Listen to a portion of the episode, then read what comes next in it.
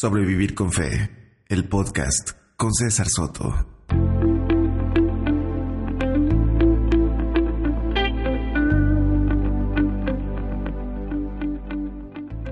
¿Qué tal a todos? Una fría, casi lluviosa tarde aquí en Austin. Y me siento como en casa cuando, bueno, los que me conocen de tiempo saben que me gustan mucho los días eh, fríos, los días con lluvia, eh, me recuerdan mucho, me recuerdan mucho eh, mi pueblo, mi pueblo allá, allá en Chile, en la región del Biobío, ese pueblo costero llamado Tomé. Así que cuando están estos días así, me gustan, me gusta el frío, bueno, nostalgias que bueno le dan. ¿Cómo están? Espero que estén súper bien y que mm, su semana eh, vaya bien desde la última vez que, nos pudimos escuchar. Bueno, en este caso, ustedes me escuchan a mí. Yo solamente los leo a ustedes y, espero que, que, ustedes entonces estén, estén bien.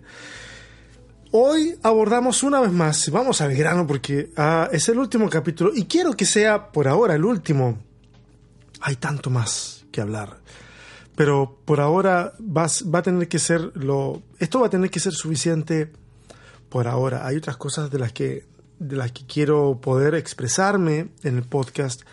Así que este tema de la mujer en la Biblia o Woman Power parte 3 espero que sea la última parte de este de, esta edición por lo menos.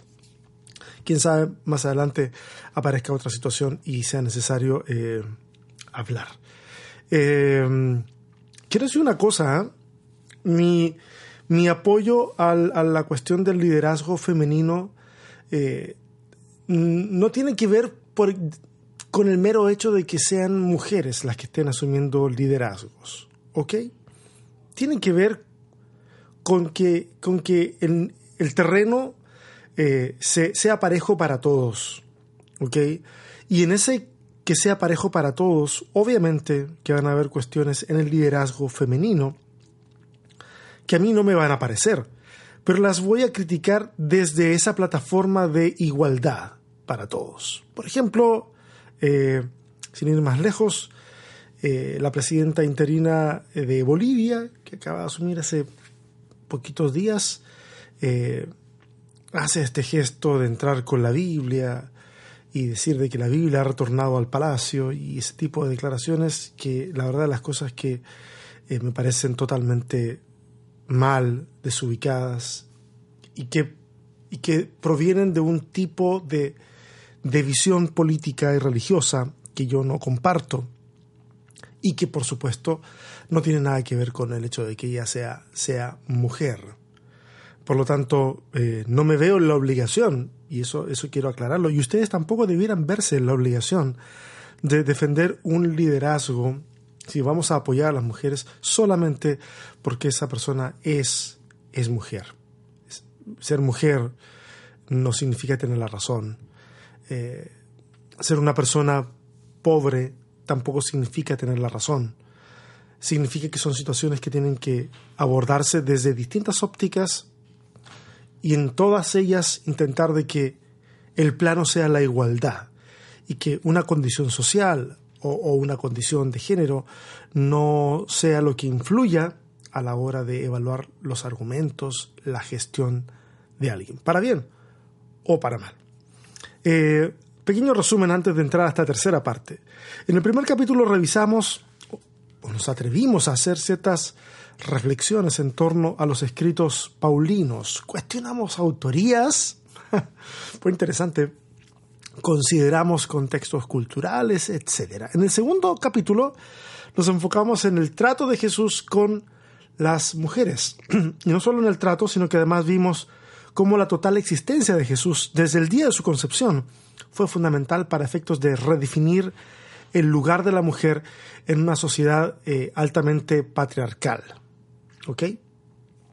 Ahora, una vez más me permito recordarles eh, de que en todo esto no he sido exhaustivo ni he intentado ser exhaustivo.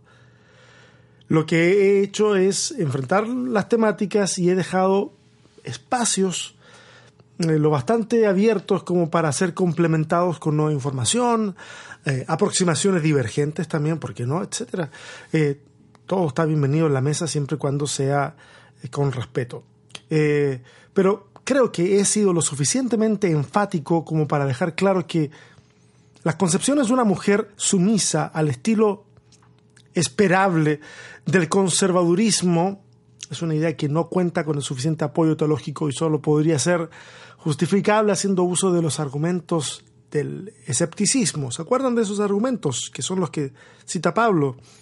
De esta es nuestra costumbre o así lo hemos decidido.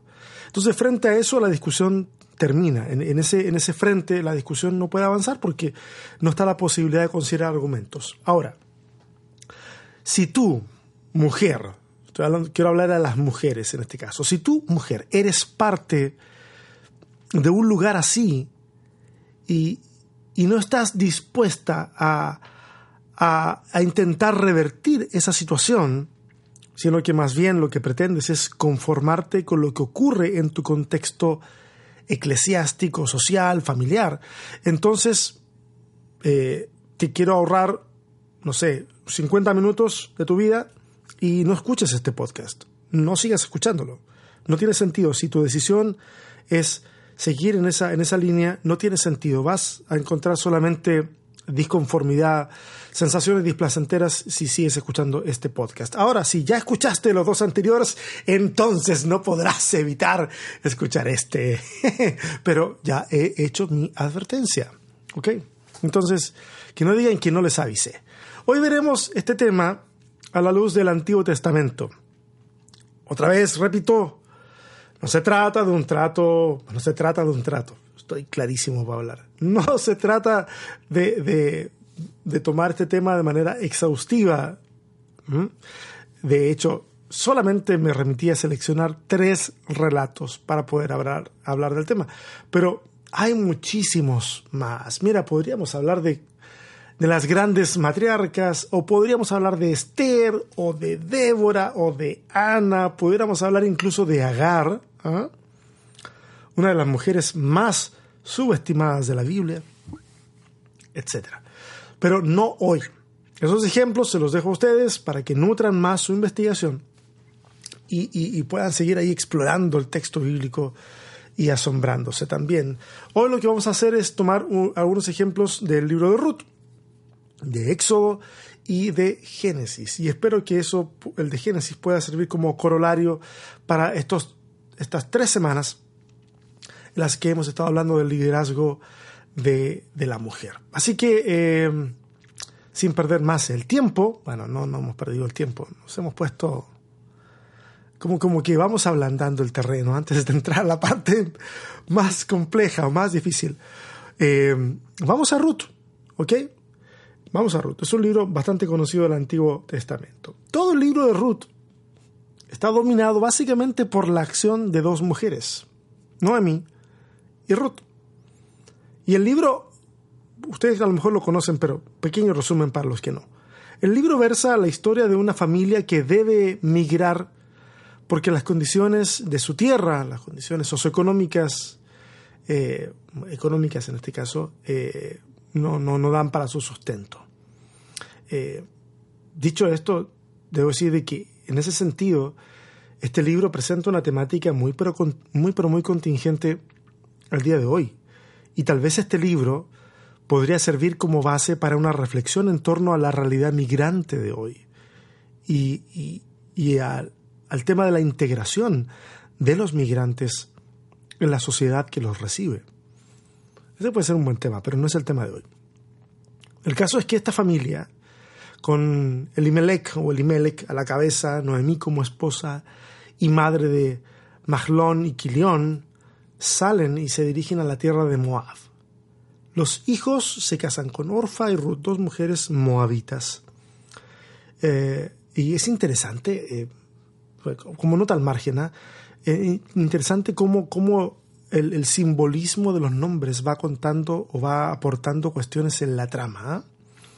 lo que, lo que no deja de ser interesante desde el punto de vista de considerar de que el relato no necesariamente es, eh, exhaustivo, digo no exhaustivo, esa no es la palabra, no es exacto desde el punto de vista histórico, eh, sino más bien es exacto desde el punto de vista simbólico y, teológico, por cierto. Entonces es interesante cómo los, los nombres van aportando algo de contenido. Por ejemplo, Belén, ellos salen de Belén, que significa casa de pan.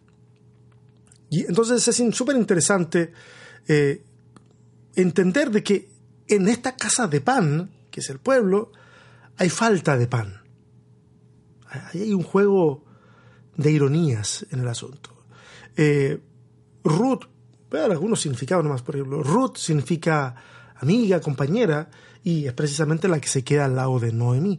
Eh, que es uno de los hijos de Elimelech, eh, significa enfermizo y Kilión débil. Entonces, de alguna manera, cuando tú tienes esos nombres los personajes y luego estos se mueren, eh, no, no causa mayor sorpresa, porque pareciera que hasta su nombre les está dando eh, como una sentencia de muerte prematura. Eh, Noemí, la misma Noemí, que significa placentera, ella misma luego se va a querer cambiar el nombre, al menos delante de las personas que le hablan cuando vuelva a su tierra y les va a decir, llámenme Mara, porque se ha amargado, su vida se ha amargado, ha sido afligida por parte de Dios. Ahora, en, en este libro es una mujer la que toma la iniciativa de regresar a, su tierra y, y, trae consigo a su nuera, que también es una mujer que tiene que obligar a su suegra para que la traiga, pero al final de cuentas son dos mujeres viajando solas, en, que están en la, en la parte más abajo de los escalafones sociales, porque eh, las dos son viudas, eh, las dos no tienen hijos, por lo tanto están en un punto de vulnerabilidad tremenda. Ahora, para mí el libro debiera llamarse Ruth y Noemí, ¿ah? no solamente Ruth. Y es que Noemí es genial. Es ella la que urde el plan para que Ruth sea redimida. Eso de la redención y todo eso es un tema también interesante. Anótenlos por ahí, por favor, y después me lo pasan. Eh, pero es Ruth la que en un acto de franca osadía, ah, aquí hay que reconocer eso, acá hay un acto de franca osadía, es, es ella la que decide dormir a los pies de vos, lo cual tiene una serie de significados sexuales que el texto sabe, entre comillas, esconder muy bien a la mirada poco refinada de sus, eh, sus lectores occidentales, o sea, de nosotros, ¿ok? Nosotros no logramos entender, a menos que estudiemos el tema, eh, lo, el lenguaje eufemístico que ahí aparece, que, como ustedes saben, en este momento no voy a hablar de eso, pero es un buen tema para la próxima, los eufemismos en la Biblia. El caso es que estas mujeres se sitúan en un momento clave de la historia de Israel. Son el vínculo que une la era de los jueces y la de la monarquía. Ruth se convertirá en la bisabuela del rey, del rey más icónico de todos los tiempos, David. Sin los riesgos que corrió Ruth y Noemí, no tendríamos al rey David, no por lo menos al que conocemos. Y por consecuencia directa, tampoco tendríamos al mismo Jesús. En tiempos peligrosos hacen falta mujeres que rompan el estereotipo creado sobre ellas a, fin de subvertir los sistemas imperantes y conseguir resultados extraordinarios. Eso me lleva a la segunda historia, o al segundo grupo de historias, que está en Éxodo. Los primeros capítulos de este libro destilan heroísmo escondido en la fragilidad de mujeres. No sé si lo han notado. Está escondido ahí. No están, o sea, están enfrente de nosotros, pero es, es como si estuvieran escondidos a plena vista, porque nuestra forma de leer el texto no ve en esos relatos a las heroínas que ahí están. Mira, los israelitas habían crecido muchísimo en número. El rey de Egipto decide ponerle coto a la situación y toma ciertas medidas. Una de ellas es que aumenta la carga de trabajo sobre los israelitas. Otra es que comienzan a tratarles mal. Y dice el texto que les amargaron asignándole otras labores. Al parecer que, que las hacían otro grupo de personas, pero ahora son los israelitas los que tienen que hacer esas labores. Y el rey de Egipto habla con dos parteras, que no sabemos si eran hebreas o, eran egipcias eh, o de otra nacionalidad, no lo sabemos. En esto las traducciones no nos arrojan demasiada luz o, es confusa, porque por ejemplo la Biblia de Jerusalén dice que estas eran parteras de los hebreos, en tanto otras dicen de que eran hebreas. Para algunos puede haber, no haber diferencia, pero, pero la hay.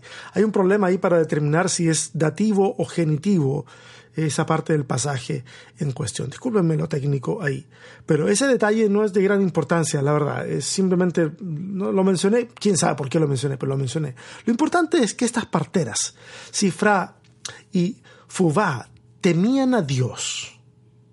El rey les dijo que mataran a los bebés que no fueran niños, varones, y dejaran entonces a las niñas vivas. Acabemos de que el rey podría haber tenido poder y podría ser de un tipo súper poderoso, pero no se manejaba demasiado en cuestiones de expansión demográfica. Pero lo más efectivo hubiera sido matar a las mujeres. Las mujeres al quedar vivas podrían embarazarse todas, aún con pocos hombres, pero si no hay suficientes mujeres, entonces la natalidad se estanca. La cosa es que el tiro le sale por la culata porque estas parteras desobedecen al rey a riesgo de ser castigadas e incluso muertas. Eh, y ellas son en primera instancia las grandes y hermosas heroínas de esta historia. Ah, cuando son consultadas por el rey, eh, ellas, ellas tienen una, una, excusa, inventan una excusa de que son demasiado fuertes las mujeres hebreas y tienen sus hijos antes de que ellas lleguen, entonces no los pueden, no los pueden hacer pasar por muertos, no los pueden matar. Pero, pero eh, el texto dice claramente de que ellas no hacen lo que el rey les pide. Lo otro fue una excusa. Ahora, la siguiente medida del rey de Egipto fue dar una orden a todo su pueblo, o sea, a todos, incluía egipcios, hebreos, lo que fuera. La, la orden era, tiren al río a todos los niños hebreos que nazcan. Tírenlos al río. Y acá hay tres mujeres que hackean literalmente el sistema. Jocabed, la madre de Moisés, obedece al mandamiento de Faraón, entre comillas. Sí, el mandamiento es tiren al río a todos los niños hebreos que nazcan. Y Jocabed hace eso. Eh, lo tira al río, pero no lo lanza así nomás. Lo introduce en una canastilla calafateada con brea. Esta, esta sección del texto muestra a Jocabed en sintonía o en resonancia, como si fuera un eco de los relatos primitivos de la creación y el diluvio. La expresión que se le adjudica a Jocabed de vio que era hermoso cuando ve a su hijo recién nacido, resuena con el mismísimo Dios que repite una frase muy similar cuando después de, de que ha realizado cada uno de sus actos creativos y él ve la creación, dice, vio Dios que era bueno o que era hermoso. Y cuando esta mujer impermeabiliza la cesta, hace para su hijo un arca de salvación, que es ella la que provee para su hijo, que es similar a la que Dios provee para Noé, y su familia. Qué bonito cómo, cómo estos relatos de salvación de parte de Dios se entrelazan y van resonando proféticamente en otros lugares de las escrituras. Y qué bonito de que esos, esas cajas de resonancia sean, en este caso, una mujer. Luego está la hermana de Moisés, Miriam, que queda a una distancia razonable del niño. Ha sido dejado en un lugar estratégico, ¿ah? en el lugar en donde era conocido que la hija del faraón iba a, a, tomar baños en el río Nilo. Estos datos que parecen aleatorios en el texto porque lo vamos leyendo muy rápido, no lo son. Aquí hay intención de que las cosas sucedan de cierta manera. La orden del faraón, ¿recuerdan cuál era? Había sido a todo el pueblo de arrojar a los niños al río. Y llega la hija de Faraón y ¿qué hace? Desobedece a su padre y saca al niño del río. La orden es arrojar y ella lo saca. Otra mujer que es capaz de subvertir el sistema de un mundo dominado por hombres. Miriam actúa rápido, con una sagacidad impresionante, y le ofrece conseguirle una nodriza, es decir, alguien que le alimente al bebé y que le cuide al menos hasta la edad del destete. Luego es la hija de Faraón la que proveerá educación formal a este niño al que llama Moisés. Sin la hija de Faraón no hay caudillo para Israel. ¿Es posible para una mujer tener una acción de influencia y aún de control en una sociedad o un sistema gobernado por hombres? ¿Es posible? Yo respondo, oh sí. He conocido iglesias que no serían lo que son si no es por las abnegadas mujeres que ahí ofrendan semana a semana de su tiempo y dedicación incondicionales pastores que serían una triste sombra de lo que son si no fuera por sus esposas, que con mucha frecuencia les superan en sabiduría y aún en preparación. Pero aún así, mujeres que han decidido permanecer en esos sistemas llenos de testosterona y ser miradas hacia abajo. Para ellas, primero que todo, para esas mujeres, mi admiración, pero también mi desafío. Este es el desafío. Luchen porque esos sistemas cambian. Hoy podría ser doloroso hacerlo e incluso incómodo. Seguramente pueden ser criticadas y serán criticadas, pero las siguientes generaciones mirarán al pasado y les verán a ustedes como ejemplos a seguir en pos de la igualdad. Háganlo. Si llegaron a este punto del podcast y no le han apagado, ustedes saben que dentro de ustedes está ese germen que debe eventualmente mostrar un fruto. Que ese fruto no sea amargura, que ese fruto sea acción. Último ejemplo, y aquí a lo mejor nos pasamos un poquitito más de tiempo en este último ejemplo, que es del libro de Génesis. Y quisiera acá hacer un repaso sencillo y al grano de los primeros tres capítulos de Génesis. Porque, ¿Por qué digo el grano? ¿Por qué digo sencillo? Porque ya he escrito sobre el tema, sobre este tema, y creo haber mencionado estos argumentos antes en otros capítulos del podcast. Eh, ¿Cuáles capítulos? No tengo idea, pero seguramente mencioné algo. Es posible que hoy amplíe la información o, que la deje más abajo. Todo depende de cómo va saliendo esta cosa, cómo va fluyendo. Ah, pero, pero ya en otro momento lo he hecho. Ahora, una gran parte del mundo académico que estudia críticamente las fuentes del texto bíblico está de acuerdo con que el texto de Génesis o que en el texto de Génesis confluyen varias fuentes que un editor posterior tuvo la maestría de ponerlas juntas para luego darle una secuencia que comunicara el mensaje teológico que quería comunicar. Eh, recuerdo que cuando en mis veintes eso hace un buen rato. En mis veintes eh, aprendí sobre el tema este de la teoría documentaria. En cuando aprendí eso en el seminario, los nombres de Bellhausen o, Graf eran el demonio porque iban en contra de la idea de una paternidad unificada en Moisés. Eh, ya no pienso así, por supuesto, pero entender, entre otras cosas no pienso así porque entender esta variedad de fuentes ayuda a entender muchas cuestiones del texto, entre ellas, por ejemplo, algo de lo que voy a hablar hoy día, que son los dos relatos de la creación que aparecen en Génesis. Eh, el poema épico del capítulo 1, que va del capítulo 1.1 hasta el verso 4 del capítulo 2, nos muestra a Dios creando todo el universo. El ritmo de la poesía hebrea se hace difícil de detectar, pero, pero está ahí está ahí. El elemento más sencillo de, de, que podamos darnos cuenta eh, tal vez sean las repeticiones, como y vio Dios que era bueno, o y fue la tarde y la mañana el día dos, tres, etc. Por poner, por poner dos ejemplos. Pero fíjense, hagamos una comparativa de estos dos relatos de la creación.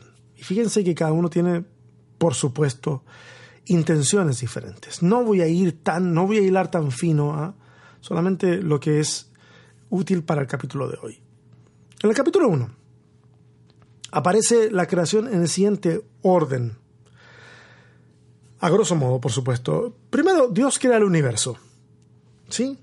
Todo, todo el universo, todo lo, todo lo material a nuestro alrededor. Eh, lo que tiene que ver con tierra y, agua, básicamente, ¿sí? para, para no confundirnos.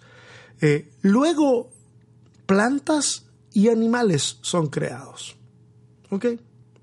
Y luego, el ser humano, varón y hembra, son creados de manera simultánea. ¿Ok? Los dos son creados de manera simultánea. Va siguiendo el orden. Universo, plantas y animales, el ser humano de manera simultánea. Y en ese relato a ambos, varón y hembra, se les encomienda la administración del mundo.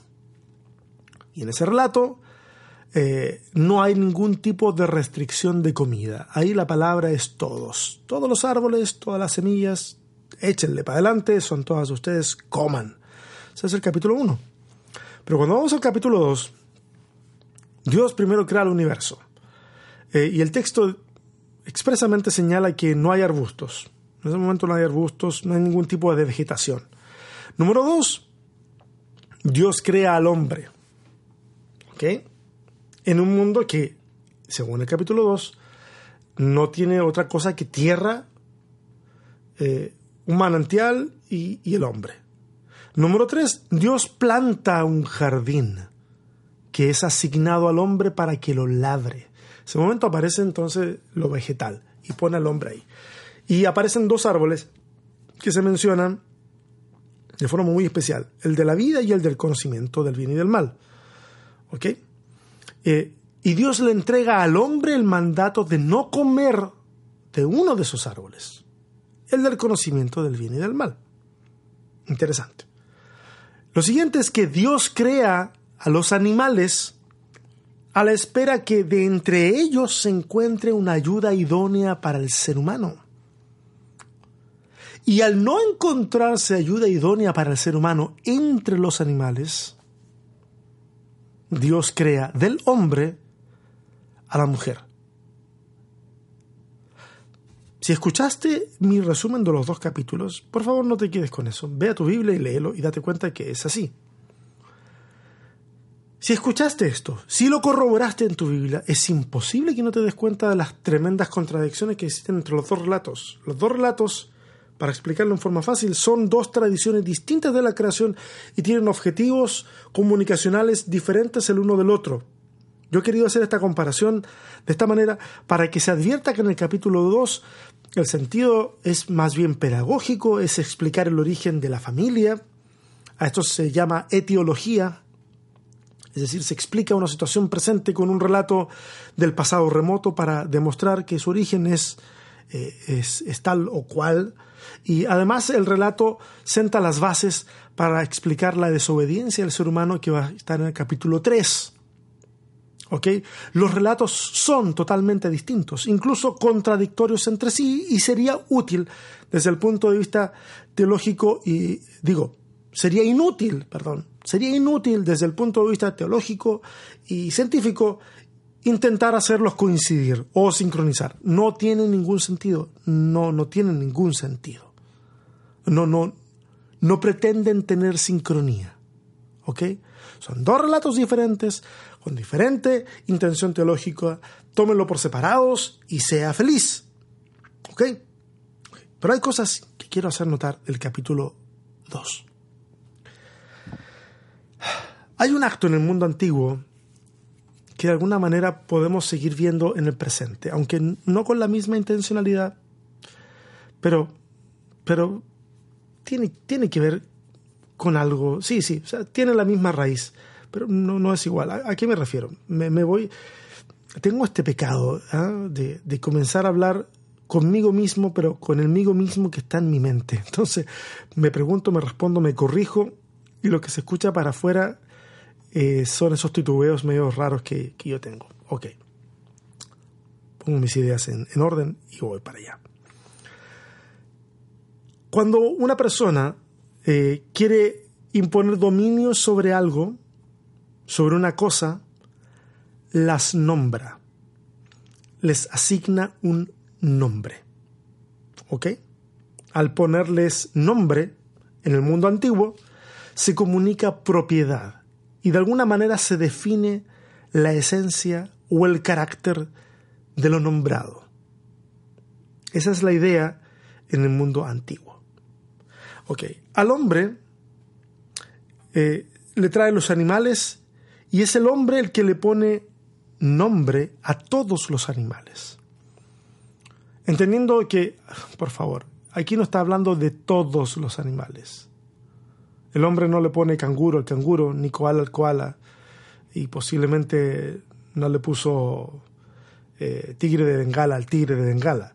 Está posiblemente el autor pensando en los nombres de los animales que conoce de la época, pero, pero ese no es el sentido. El sentido no es describir al hombre poniéndole nombre, sino que el tema del dominio del hombre sobre el animal.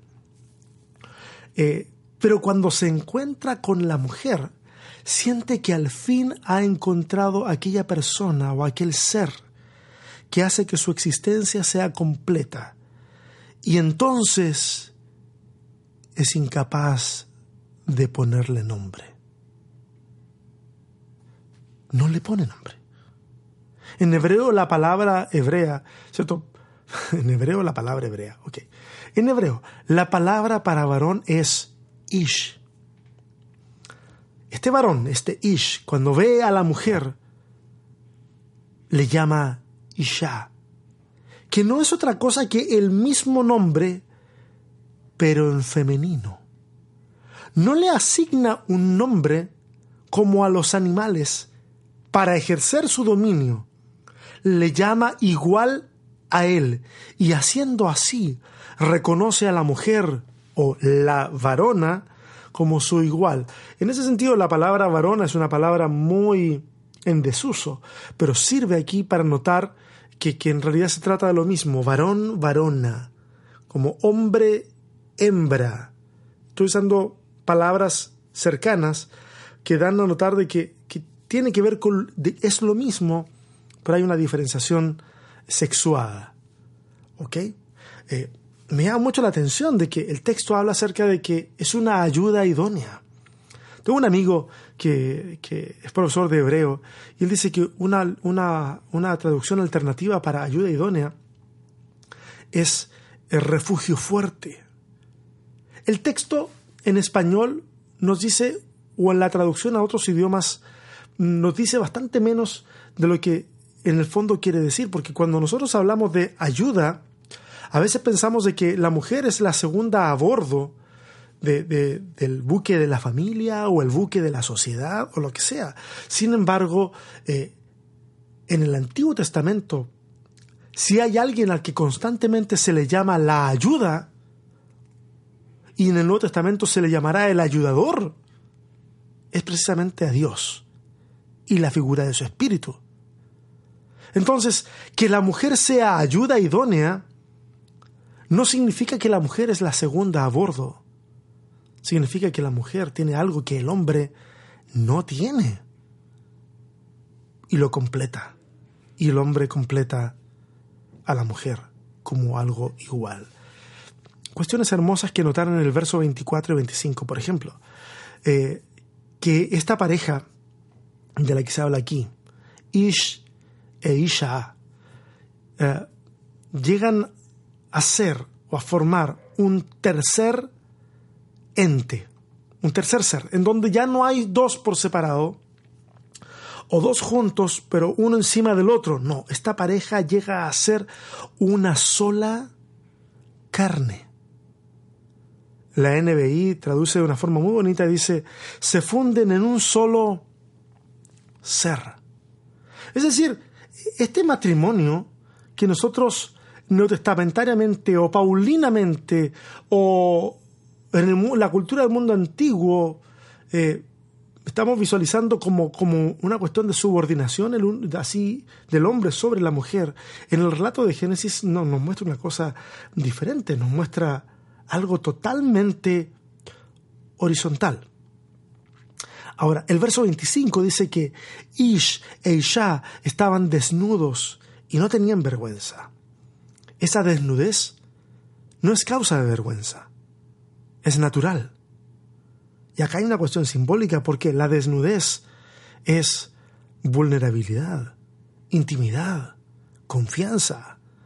Ese es el tipo de relación pensada en la mente de Dios para estos seres que están hechos a la imagen de Dios. Entonces, ¿qué nos pasó? Si ese es el plan de Dios, entonces ¿por qué hoy una sociedad y una iglesia se pelean por ver quién está por encima del otro? El capítulo 3 de Génesis nos muestra la causal, y la causal es simple, el pecado. Esa es la causal de acuerdo al texto.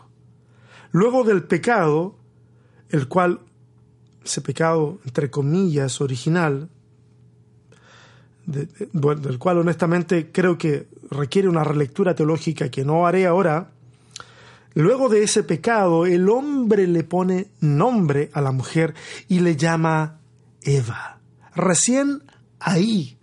Y a pesar del hermoso significado de Eva, el Adán le pone nombre como parte de ese, entre comillas, castigo de Dios que el verso 16 del capítulo 3 dice, donde, donde habla de que el hombre ejercería dominio sobre la mujer. Pero esa no fue la intención original. Quisiera hablarles un poquito del Nuevo Testamento para poder cerrar. Y quiero cerrar con cita, una cita del apóstol Pablo, a manera de inclusio, en donde cerramos con lo mismo que empezamos en el primer capítulo. Romanos 5, versos 15 al 17 dice así, Pero el delito de Adán no puede compararse con el don que Dios nos ha dado. Pues por el delito de un solo hombre muchos murieron, pero el don que Dios nos ha dado gratuitamente por medio de un solo hombre, Jesucristo, es mucho mayor y en bien de muchos. El pecado de un solo hombre no puede compararse con el don de Dios, pues por un solo pecado vino la condenación, pero el don de Dios a partir de muchos pecados hace justos a los hombres. Pues si la muerte reinó como resultado del delito de un solo hombre, con mayor razón aquellos a quienes Dios en su gran bondad y gratuitamente hace justos reinarán en la nueva vida mediante un solo hombre, Jesucristo. Ahora, si verdaderamente entendemos que la sumisión, esta sumisión que algunos tienen en la cabeza de sométase, sométase, sométase, es consecuencia del pecado. Y que Jesús, el segundo Adán, ha venido a revertir los efectos de aquel pecado que es común a la existencia de todo ser humano. Y aquí Aquí me dan ganas de hablar del pecado original y de cómo no estoy de acuerdo con esa conclusión teológica, pero ahora me tengo que abstener. Me abstengo, pero, pero es una amenaza. Hablaré de eso. Ah, claro que voy a hablar de eso, por supuesto.